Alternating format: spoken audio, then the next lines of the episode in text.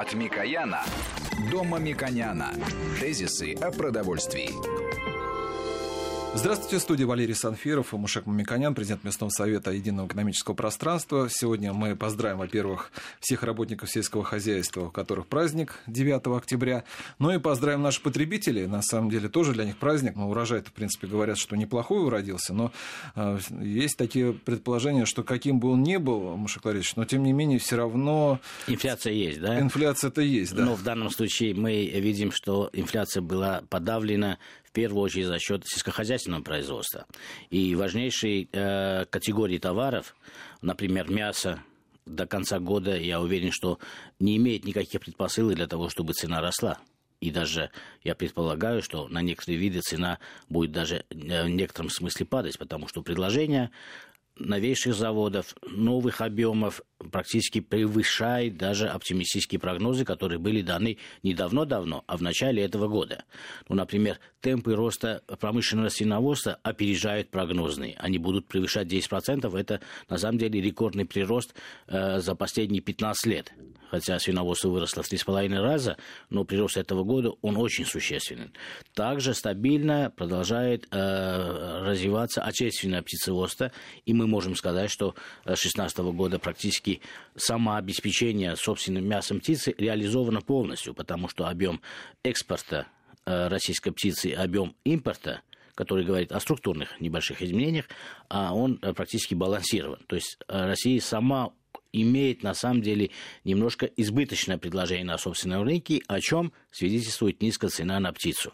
Мясо птицы уже три года не догоняет даже инфляцию. Поэтому, учитывая эти факторы, это важная белковая категория, мы считаем, что эта стабильность, она полностью обеспечена, и в этот день праздника мы можем об этом говорить и порадовать и потребителей, и производителей. Но очень важно, и наши диетологи, наши эксперты в эфире нам все время говорят, увеличение потребления овощей и фруктов является большой социальной медицинской задачей для потребителей. Нужно популяризировать, рассказывать, а эта сфера, она, естественно, достаточно дискуссионная, потому что есть дискуссия, а какие овощи более полезные. Сейчас огромные инвестиционные э, затраты имеют и Э, субъекты рынка с господдержкой строится очень много теплиц, более 150 теплиц сегодня заложены. Эти теплицы не маленькие, это гигантские объемы, они имеют большую инфраструктуру, огромное количество денег, около 25 миллиардов будет тратиться на э, производство нового практически отраслевого э, сегмента тепличного. Есть э, э, разговор относительно овощей открытого грунта, да, в каком направлении больше развиваться и насколько стабильно э, мы можем предположить, в ближайший год будут цены на овощи, основные овощи, э, которые потребляет большинство россиян. Это важно, конечно, поговорить с экспертом. Эксперт у нас сегодня президент Картофельного союза России Сергей Николаевич Лупехин. Здравствуйте, Сергей Николаевич. Здравствуйте. Мы уже только что с Машек Ларисовичем поговорили о том, что, в принципе, урожай это удался. Но вот вопрос э, как это все будет. Во-первых, э, не пропадет ли он, потому что вот у нас это тоже большая достаточно проблема, что все может э, через 2-3 месяца, если там не изгнить, там, например, вот такого хорошего урожая. Но, во-вторых, цены-то, как вы считаете, тоже будут адекватные? Не, ну если, если все сгниет, конечно, цены резко вырастут. Это понятно. Вот. Но прогнозов на то, что все сгниет, таких прогнозов нету. Есть проблемы, связанные с климатом, вот, с погодными условиями вот, в отдельных регионах, где действительно трудно идет уборка овощей и картофеля. Но в целом по стране э, как бы мы соберем средние показатели, и до Нового года вряд ли ожидается какой-то всплеск овощной там, картофельной инфляции. Что касается после Нового года, да, там, возможно, есть риски увеличения цены на прилавке, э, именно э, по той причине, что Э, опять же, из мной сказанных погодных факторов, проблема может быть с хранением. Поэтому многие производители попытаются реализовать свой картофель именно вот в период до Нового года, пока он не успеет сгнить. И это будет, собственно говоря, держать инфляцию. Сергей, это, это, конечно, очень интересно, но Мне представляется, что за последние 20 лет много изменений произошло э, в сфере логистики, хранения картофеля. Вот, э, но мы вот, э, описываем ситуацию, когда производитель сам, не имея этих мощностей, вынужден чуть дешевле продать, и потом опять та же дискуссия, что производитель ничего не зарабатывает, а зарабатывают нек- некие структуры, которые с землей свя- связи не имеют, они имеют логистику и так далее, и так далее. Вот как эта дилемма в динамике решается? Вот последние 15 лет те программы содействия развитию АПК, они привели к созданию не обязательно у производителей, созданию новых мощностей по э, изменению структуры типа хранения, упаковки, продления сроков хранения, потому что в рознице наши потребители сегодня видят и э, вымытую картошку, которую сразу можно пожарить, и э, чистую она отделена от земли. И представить, что эта картошка гнет где-то, это практически невозможно. Более того, и, к сожалению, я вижу больше э, импортных товаров, а отечественные производители не догоняют в этом сегменте. Мы видим полностью готовую к употреблению картофельную продукцию, упакованный в вакуумный пакет или замороженный полностью. Вот была недавно выставка World Food, и я на индийском стенде видел предложение для российских оптовых организаций. Картофель упакован в вакуум еще переупакован в инертный газ, и этот картофель может храниться, он полностью готовый, может храниться в течение года. Вот как развивается индустрия хранения, уменьшения потерь, потому что именно эта тема связана и э, с основными целями устойчивого развития, которые сформированы Организацией Объединенных Наций, и Россия в этом э, активный участник. Уменьшение потерь, уменьшение потерь. Для вашей отрасли рост производства овощей более важный или уменьшение потерь более важная э, да, цель? Э, и как обстоит дело со структурой логистики? Ну, я могу сказать, что бизнес э, э, для картофеля и овощей точно такой же, как и для других отраслей экономики. И если э, э маржинальность растет, э, цены на продукцию растут, то масса инвесторов э, пытаются войти в этот бизнес. То же самое происходит последние уже 6 лет в картофеле и овощах. И именно это стало решающим фактором, что картофель стал одной из той культуры, которой мы на 100% себе обеспечены в стране. Вот. Но есть проблема, действительно, э, Мушек, э, вы обозначили, связанная как бы со стабильностью э, поставок на рынок. Э, а это прежде всего э, болезни и хранение э, в период э, до, скажем, э, нового урожая. Вот, к сожалению, к сожалению, мы еще не научились э, э, э вот эту стабильность э, э, дать рынку и э, сохранить продукцию э, до, скажем так, июня месяца, до мая месяца. Это связано вот. с э, селекцией или работой в какой сфере нужно Значит, быть более компетентными, чтобы здесь, это сделать? Собственно говоря, да, тут во всех сферах нужно работать, и сфера и селекция, прежде всего, это устойчивость к бактериальным болезням, вот, овощах картофеля. Это, естественно, современное хранение должно быть, это холод, ну, о газовой среде здесь не нужно говорить, это больше касается фруктов дорогостоящих. Э, но, в принципе, вот э, современная система вентиляции и охлаждения, они должны присутствовать. Это наши любимые говоря... термины на нашей программе. Холод, холод, холод. Вентиляция для того, чтобы снизить, это относится практически ко всем категориям товаров. Да, но я могу сказать, что правительство в последнее время сделало серьезные шаги в этом направлении. Они сделали программы по компенсации 20% капитальных затрат. Они уменьшили стоимость э, э, покупки дополнительных мощностей электрических, что также э, немножко э, как бы, э, предоставило возможности расширять э, и заниматься охлаждением с дополнительной вентиляцией. И э, новые инвестиции, которые э, как бы деньги жгут руки, и инвесторы пытаются э, в правильное направление вкладывать, также увеличивают возможности создания этих новых мощностей. То есть постепенно, шаг за шагом, э, мы движемся к тому, чтобы у нас э, было стабильное ценообразование в течение всего года. Вот а, Но... оценочное суждение можно привести как? Э, сколько у нас потерь? Вот если на поле у нас столько э, картошки и потерь сколько? Кроме этого, мы знаем, что вы одновременно анализируете и занимаетесь рынками других овощей, да, так называемого борщевого набора, который, с моей точки зрения, принципиально важным индикатором является и объема потребления, и цен, и так далее. Далее. Вот как у нас обстоит э, дело с конкретными потерями? Вот сколько было 20 лет тому назад, сколько сейчас? Как раз это говорит о том, что те возможности, которые создает новая наука, новые технологии у нас применяются, или мы пока еще планируем их применить? А, мы очень активно применяем новые технологии.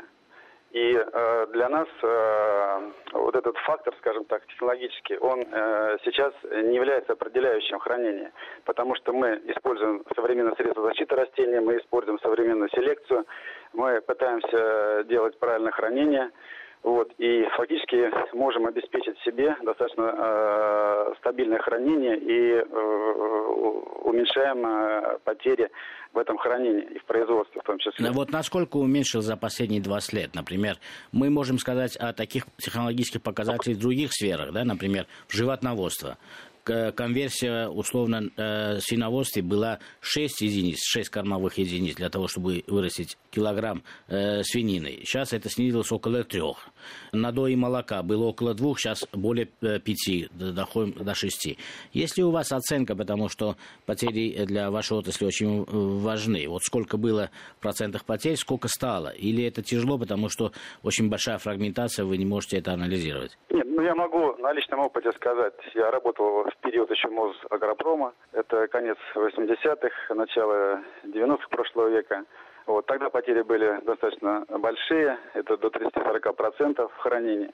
Часто это было связано с тем, что низкие технологии выращивания э, в наших колхозах, совхозах и э, разрыв между хранением и производством. Потому что когда тебе колхозник пытается быть э, на овощебазу свою продукцию. Она может быть абсолютно зараженная такими болезнями, она храниться не будет. Ведь да. Понятно, что если положить здоровый продукт, э, хорошее хранилище, он будет лежать долго. Если положить больной продукт... Вот то... сегодня эти 40% во что превратились? В 20, 10? Здесь я думаю, что максимум 10% потерь. Ну, это очень это... хорошие результаты для такой сложной отрасли, как э, ваш. А в других овощах, как вы оцениваете, такие же тенденции мы наблюдаем? Да, пример то же самое. Это имеются борщевые культуры да, для длительного хранения. Капуста, морковь, лук, свекла. Потери примерно такие же, не выше этого. А в некоторых хозяйствах продвинутых и ниже. Это где-то около 3-4% естественная убыль. И, может быть, те же самые 3-4% это потери качества э, за период хранения. Сергей Николаевич, какой, на ваш взгляд, лучше картофель? Который грунтовой или который тепличный? Ну, о- о- овощи, наверное, да? да? Все, ну, да, или овощи, да. Наши потребители да. очень часто э, интересуются, потому что э, такая тенденция, э, повсеместно говорят о новых теплицах, как импортозамещающем инструменте, и все мы это поддерживаем. Э, речь не идет только о э, помидорах или огурцах, речь идет о других э, культурах. Вот э, как вы оцените э, перспективу в России грунта и э, теплиц. Вот как их сравнить по себестоимости, по полезности, безопасности. И э, как вы считаете, какое направление в России более перспективно? Ну, я могу сказать, что э, с грядки, э, солнечной грядки, да, всегда э, продукт будет вкуснее и приятнее. То есть вы сторонник открытого грунта, если говорите как потребитель? Да, как Тип... потребитель, конечно, я предпочитаю, если рядом лежит открытый и закрытый грунт, я всегда буду покупать. Э, открытый грунт. Теперь э, давайте поговорим как экономисты. Вот э, себестоимость производства аналогичного типа, ну, салата или какого-то э, вида из овощей в тепличном и открытом грунте. Насколько вот, дешевле, конечно, открытый грунт? Открытый грунт, конечно, дешевле. Э, он, естественно, дешевле, потому что там нет тех энергозатрат, которые есть в закрытом грунте. Вот. Но э, в закрытом грунте, по крайней мере, можно обеспечить э, какой-то определенный, определенный климат, условия для выращивания, как говорят, тепличные условия, когда можно э, не пускать различные болезни, вирусы, скажем так, бактерии э, внутрь теплицы. Это как вот на свинокомплексе, да, вот там, теперь там про африканскую чуму. Если... Да, да, да, более защищенный, да. Да, то есть защищенный, как говорится, да, это бизнес будет э, процветать и жить, да. Чуть попадает... Ну, э, потребители зараза... больше интересует, например, э, теплица, удобрение как применяется, да, предполагается, что в открытом грунте удобрение меньше применяется, почему-то предполагается, многими стереотипно мыслится, что в теплицах это будет одни удобрения. Насколько это безопасно с точки зрения науки и исследований? С точки зрения удобрений, э, э, потребитель пусть не боится. А, там единственное, что опасаться по удобрениям, это содержание нитратов, то есть увеличенное количество азота. Но если правильно выращивать, э, соблюдать правильные технологии, то и можно регулировать эти нитраты. Что касается других удобрений, фосфорных, калийных, например, или там сульфат магния, то это крайне необходимо растениям и человеку в том числе, потому что эти микроэлементы в итоге по пищевой цепочке попадают к нам. А мы не можем ни без калия, ни без магния, э, как говорится, человеческий организм не может прожить. Вот, он захереет, как и э, любое растение. Да, и наши диетологи, врачи, которые часто выступают э, у нас в эфире, говорят очень много об овощах, о фруктах, о тех полезных свойств, которые, кроме, э, естественно, волокон растительных, мы получаем микро-макроэлементы, и это очень важно. Не могли бы вы сказать не, несколько конкретных э, примеров? Вот, например, э, чем э, кар картофель, например, э, богат, чем богат, э, богата капуста, например, это это считаем и все знаем, что это полезно. А чем полезно? А, ну, чем полезно? Ну, если говорить о картофеле, вот, то и, в принципе, о всех овощах, и включая борщевой набор, это, прежде всего, конечно, пищевые волокна, которые нам необходимы для хорошей работы нашего кишечника. Э, потому что наш кишечник – это 70% нашего иммунитета. И те, кто потребляет мало картофеля и овощей, те э, несут большие риски, скажем так, различных инфекционных заболеваний. Падает иммунитет, и, соответственно, э, наступает быстрое старение организма и так далее. Вот. Кроме того, картофель – это уникальная культура по содержанию калия. Э, там калия, наверное, больше, чем э, в кураге и даже в некоторых животных. И это означает, что для укрепления мышцы сердца э, мы рекомендуем потребление картофеля в том числе, правильно?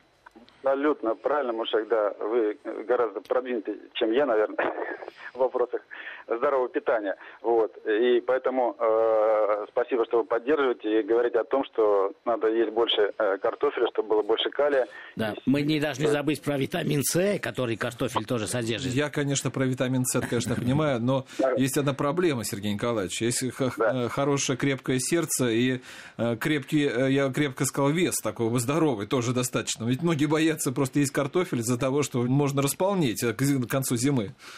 Да, то это, это очень легко решается. Дело в том, что э, вес мы набираем не потому, что едим картофель, а потому что у нас э, э, малая активность э, физическая, это гиподинамия так называемая. Вот. И то, что мы любим наедаться на ночь. Вот если э, любой человек э, начнет активно двигаться и не переедать на ночь, то он может этот картофель есть, э, условно говоря, с утра и до пяти вечера. Да, может картофель не есть, но переедать э, макаронами так, и Сергей хлебом. Николаевич, давайте да. вот только пяти вечера вот тоже уберем, потому что я объясню, почему. В наших программах вот у нас э, несколько было советов, до каких часов лучше есть такой, ну, тяжелую а. достаточно пищу. У нас были 6 часов, 4 часа, вы сейчас несли 5 часов. Давайте все же в среднем скажем, ну, так, ну, вот до обеда, вот лучше скажем. Ну, а на американские ну, исследования показывают, что ну, это... баланс важнее, э, например, общее потребление калорий, общая трата калорий. С этим нужно говорить, э, можно согласиться, но э, как общее правило принять. И Сергей правильно говорит, что мы не тратим, поэтому от картошки поправимся или от хлеба, или от макарон не имеет никакого значения. Это означает, нужно просто меньше есть на те траты, которые вы имеете, или больше тратить на то, что вы потребляете больше калорий. Но картошки нельзя меньше съесть. Я понимаю, там, ну, помидор, огурец, а вот картошки, ну, как тут не получается. Вот, ну. Э, ну, э, давайте мы все-таки сделаем промежуточные итоги, как принято в нашей программе. Из того, что мы обсуждаем, мы э, говорим, и Сергей э, должен меня поправить, если я э, где-то ошибусь или забуду, мы все равно говорим о овощах и э, хранение овощей, э, овощи, как и другие продукты, любят холод. Мы предлагаем э, вспомнить, э, помнить и делать так в домашнем хозяйстве, насколько возможно хранить это в холоде. У многих вот, много вот, холодильных вот, хранений. Вот, вот сразу же, да. Сергей Николаевич, а вы москвич? Да, родился, учился, работаю. Я, и... не, я задал вопрос это не случайно. Вот как вы хранили картошку зимой? Зимой, ну, честно говоря, э, на асфальте ее не вырастешь, картошку, и э, обычно покупал в магазине, не хранил. То есть она была вполне доступна и в советское время, и тем более, когда я начал сам заниматься овощами, фруктами, и у меня уже опыт работы с 84 года. В этой сфере. Потому что, сейчас, да, да, потому что сейчас это опять же привозят, э, купите мешок, и на, по традиции, как и в советское время, многие мешок ну, картошки многие, покупают. Да, да, многие в ну, песке кварти... хранят. Я был аспирантом в 84 году, когда Сергей стал заниматься картошкой. Я как раз в сезонный покупал и хранил э, в песке, потому что второй показатель, который мы все должны согласиться, это э, влажность. То есть мы должны хранить в сухом месте. Но нужно сказать, что и возможности э, домохозяйств изменились. Сегодня очень много холодильников. Сегодня я картошку, во-первых, не храню, потому что за меня это делает магазин, система логистики и так далее. А если дома я покупаю картошку, я храню только в холодильнике, в нижней полке. И эта температура и влажность вполне соответствует для того, чтобы я сохранил доброкачественные э, свойства этого продукта. Вот я к тому и говорю, что все же, наверное, лучше вот мешок-то не покупать. Все же наши технологии позволяют все же купить... Ну, да, да, сегодня, э, конечно... Приемлемой упаковки хранить в холодильнике. Да, стабильность обеспечения э, продовольственного рынка, в том числе и простыми нашими овощами, она безупречна с этой точки зрения нет никаких э, предположений, что мы можем, э, мы обязаны накопить для того, чтобы дома было. И поэтому мы э, можем говорить о том, что есть возможность купить кратно, небольшими объемами и э, потреблять тогда, когда вам это э, более удобно. И э, в наших э, промежуточных выводах я хочу сказать, что и э, если мы говорим конкретно о картошке, ну и капусте и так далее. Пищевые волокна – это наиболее ценное и минимально относительно рекомендаций врачей, потребляемые э, России, э, э, населением России. Поэтому пищевые волокна э, разной конфигурации, разных свойств э, капуста, э, картофель являются носителями этого цен, э, ценного э, для организма э, нутриента. И э, витамин С в картошке достаточно высокий, витамин э, и калий очень высок, который нужен для поддержания жизнедеятельности человека. И очень важно, я бы хотел, чтобы и Сергей э, меня поддержал в этом, э, мы, потребляя якобы простые вещи, ну, морковь, капусту, картофель, мы должны понимать, что те же нутриенты мы могли бы потребить через другие продукты. И это вообще не ущемляет нас как потребителей, что если мы не купили более дорогой, экзотический для нас продукт, мы что-то потеряли. Потому что и это ближе к нашей природе, и рекомендации как раз врачей, э, изучающие эту тему, говорят о том, что хорошо бы потреблять те э, фрукты, овощи, которые находятся в вашем ореоле обитания, где вы родились и так далее, это ближе к нам. А стоимость совершенно разная. И мы каждый раз говорим о том, что пищевая, биологическая ценность потребляемой пищи не всегда напрямую связана с ценой, потому что цена определяется маркетингом, э, логистикой, вынуждены э, потратиться на доставку и так далее. Поэтому потребление, э, увеличение потребления овощей является хорошей, недорогой недорогим способом повышения здоровья населения, укрепления иммунитета населения. Ну да, вот я бы хотел еще добавить, Мушек, что помимо там пищевых волокон, витаминов и микроэлементов, есть еще очень важное свойство у картофеля овощей, это антиоксидантная защита организма. Организм э, как бы вырабатывает свободные радикалы, э, это активный кислород, который может разрушать вот клеточные мембраны, увеличивать старение организма, приводить к раковым заболеваниям и так далее. Так вот эта антиоксидантная защита, э, она обеспечивается содержанием различных флавоноидов, например, полифенолов, каротиноидов, которые которые и присутствуют в большом количестве именно в овощах и в картофеле.